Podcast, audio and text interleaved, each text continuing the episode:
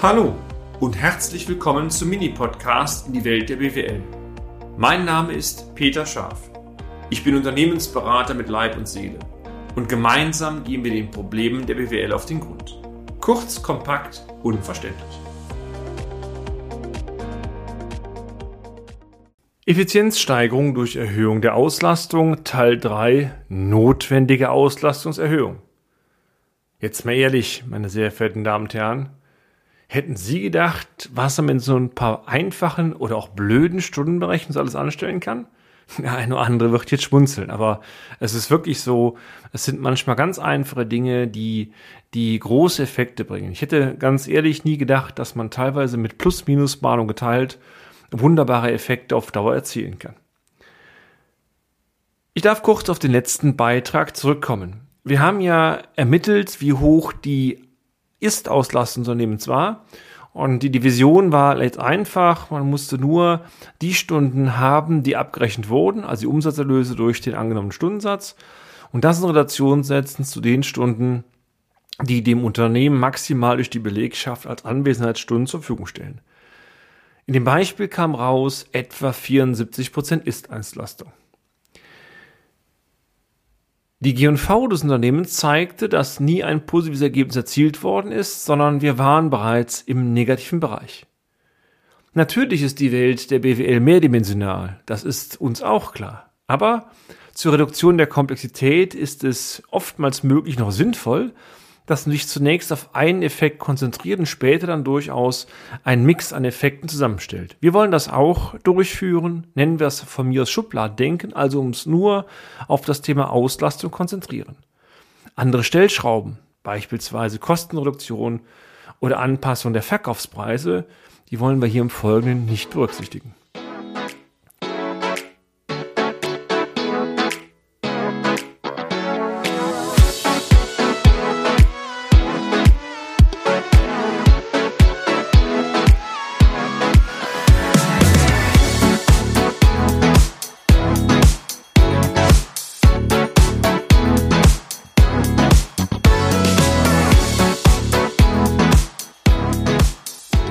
Frage ist, wir haben hier einen Verlust erzielt. Das Beispielunternehmen war oder zielte 45.000 Euro negatives Ergebnis. Und wir wollen uns jetzt mal die Frage stellen, um wie viele Prozentpunkte muss dann die Auslastung erhöhen? Damit rein über eine Effizienzverbesserung, also einen besseren Mitarbeitereinsatz, dieser Verlust wieder kompensiert werden kann. Vielleicht haben Sie schon einen ersten Ansatz. Wenn wir sagen, wir würden im Schnitt alle Stunden mit 40 Euro pro Stunde im Verkauf kalkulieren. Und wir haben 45.000 Euro momentan Verlust. Dann heißt es, ich muss x Stunden mehr abrechnen, a 40 Euro, um diesen Verlust kompensieren zu können. Damit ist der Quotient auch klar oder Division. 45.000 Euro aktuellen Verlust durch 40 Euro angenommenen Stundensatz im Verkauf netto ergibt dann rechnerisch circa 1125 Stunden. Und diese 1125 Stunden müssten mehr in den Umsatz gedrückt werden, also abgerechnet werden, sodass dann am Ende der Verlust wieder kompensiert werden kann. Wenn Sie das jetzt als Veränderung der Auslastung ausdrücken wollen, und das wollen wir auch, dann brauchen wir noch einen Wert hierzu und auch die Berechnung ist eigentlich nur eine Modifikation der äh, Herleitung der Ist-Auslastung, nämlich wir wissen, wir müssen 1125 Stunden mehr auslasten. Wir haben ermittelt, dass die Belegschaft uns Arbeitgeber, Arbeitgeberin maximal 8040 Stunden an Anwesenheit gibt. Mehr haben wir nicht. Dann heißt der Quotient, Quotient also 1125 Stunden durch 8440 Stunden mal 100, rund 13,3 Prozent. Anders ausgedrückt, wenn es mir Unternehmen gelingt, meine Auslastung um 13,3 Prozentpunkte zu erhöhen, dann, dann müsste ich in der sonst gleichen Bedingungen eigentlich in der Lage sein, zumindest ein Nullbetriebsergebnis zu erwirtschaften.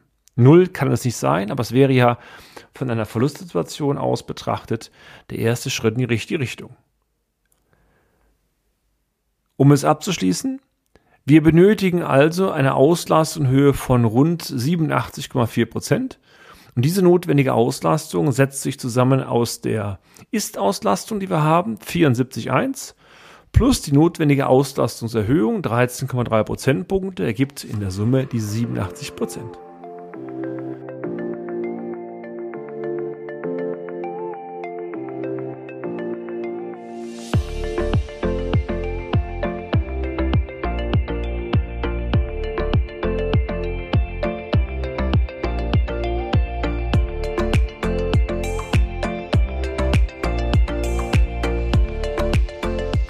Sie müssen sich jetzt, sollten sich jetzt die Frage stellen, ist das realistisch? Kriege ich das branchenüblich hin? Schaffe ich das?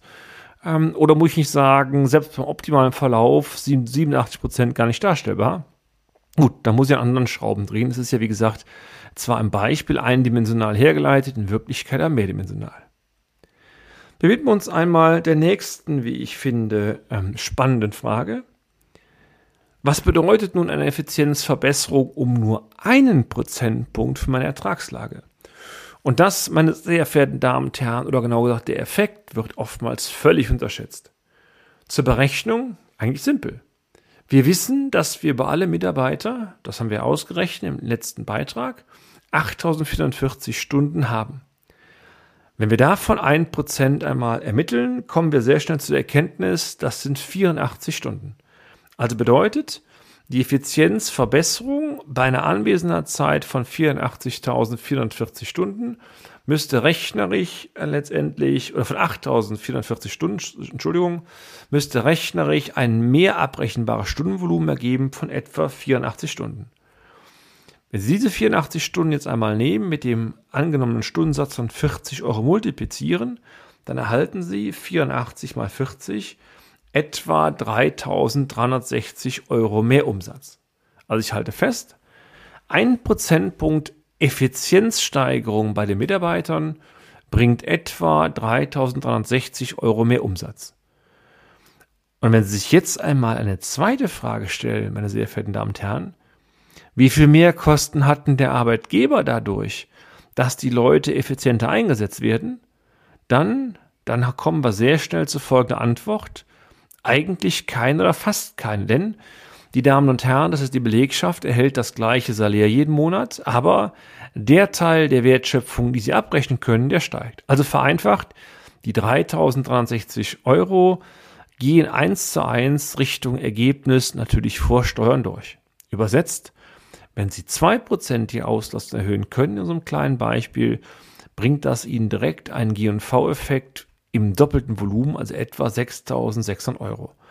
Und wenn Sie das einmal für Ihr Unternehmen durchrechnen, dann werden Sie erstaunt sein, was ein, zwei, drei Prozentpünktchen in etwa bringen. Wie gesagt, es geht nicht darum, die Leute mehr, nennen wir es mal, negativ zu quälen oder auszubeuten. Es geht nur darum, die Arbeit zielgerichteter zu verfolgen, genau zu gucken, welche Leistungen abrechenbar, welche nicht und darüber die Effizienzeffekte zu erzielen. Sie werden sich wundern, was da an Ertrag ähm, oder Ertragspotenzial in Ihrem Unternehmen noch ist, die man durchaus auch in guten Zeiten realisieren kann. Wie man das konkret machen kann, Tipps hierzu, da geht es ja mir immer bei meinem Podcast darum, das nenne ich Ihnen gerne, zeige ich Ihnen gerne, aber dazu, dazu nehmen wir den nächsten Beitrag. Ich sage also mal gerne, bis bald, meine sehr verehrten Damen und Herren. Und damit sind wir auch schon am Ende des heutigen Podcasts. Haben wir Ihr Interesse geweckt? Fein. Dann besuchen Sie uns doch einmal auf unserer Homepage unter www.scharf-office.de und schalten Sie auch beim nächsten Mal wieder ein auf eine kleine Reise in die Welt der BWL. Ihr Peter Scharf.